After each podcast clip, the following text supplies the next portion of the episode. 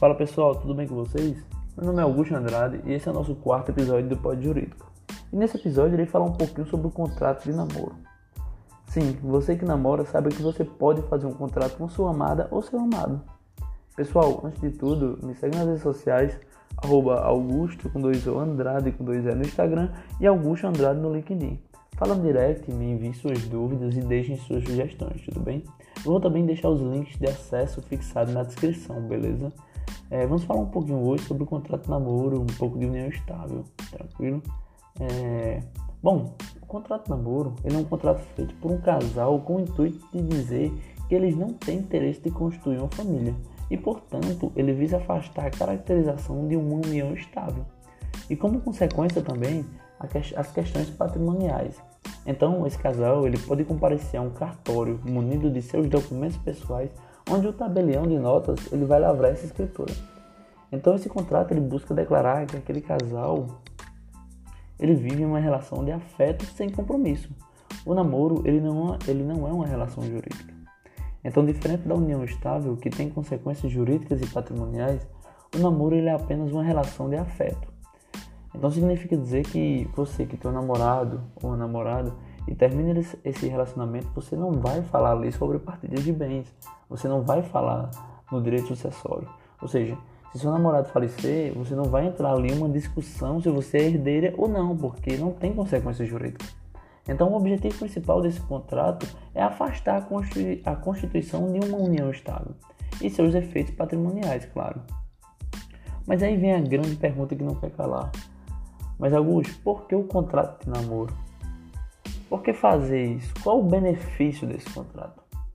Antes de entrarmos na questão, é, vale a pena esclarecer que hoje, no direito de família e no direito sucessório, fala-se muito de medidas cautelares, priorizando cada vez mais a liberdade dos casais, deles falarem como será conduzido esse seu relacionamento.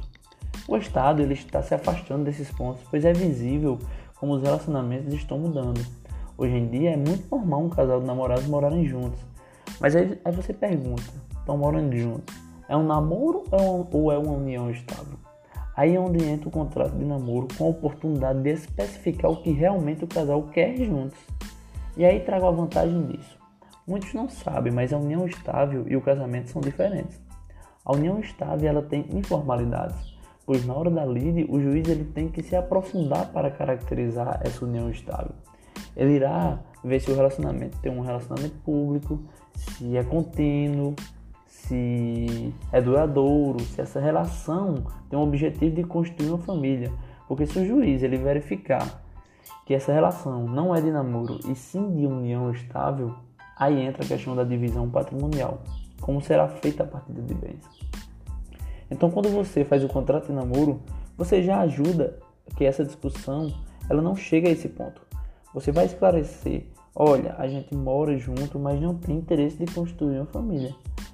Então, a vantagem de você ter um contrato de namoro é justamente evitar uma discussão futura de uma possibilidade de que sua relação seja entendida como eu de que seja feita alguma divisão patrimonial ou alguma repercussão patrimonial.